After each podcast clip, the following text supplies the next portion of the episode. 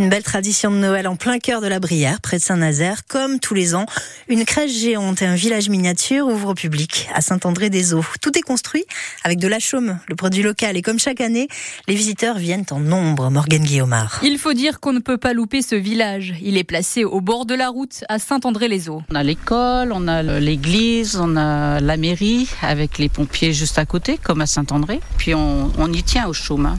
C'est l'identité de la Brière. Martine Rago, la présidente de l'association des Amis du Four et de la crèche de Marlan. C'est les garçons qui installent les petites maisons, donc euh, ils en ont pour à peu près un mois de travail en travaillant euh, cinq matinées à peu près par semaine. Et au milieu du village construit en chaume, la fameuse crèche avec la petite musique d'ambiance en fond sonore, le petit Jésus, l'âne et la Vierge Marie sont installés au cœur d'un vieux fournier lapin. On a un petit cahier, les enfants souvent ils font des dessins, enfin c'est sympa comme tout. Chaque année, les membres de l'association estiment que plus de 3000 personnes viennent voir la crèche.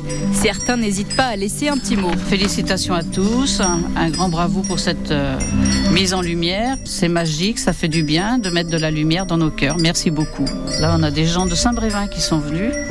L'année dernière, on avait d'Angers, on avait même euh, du Québec qui étaient en vacances qui sont venus voir. Une tradition bien ancrée dans la Brière, c'est la 31e édition.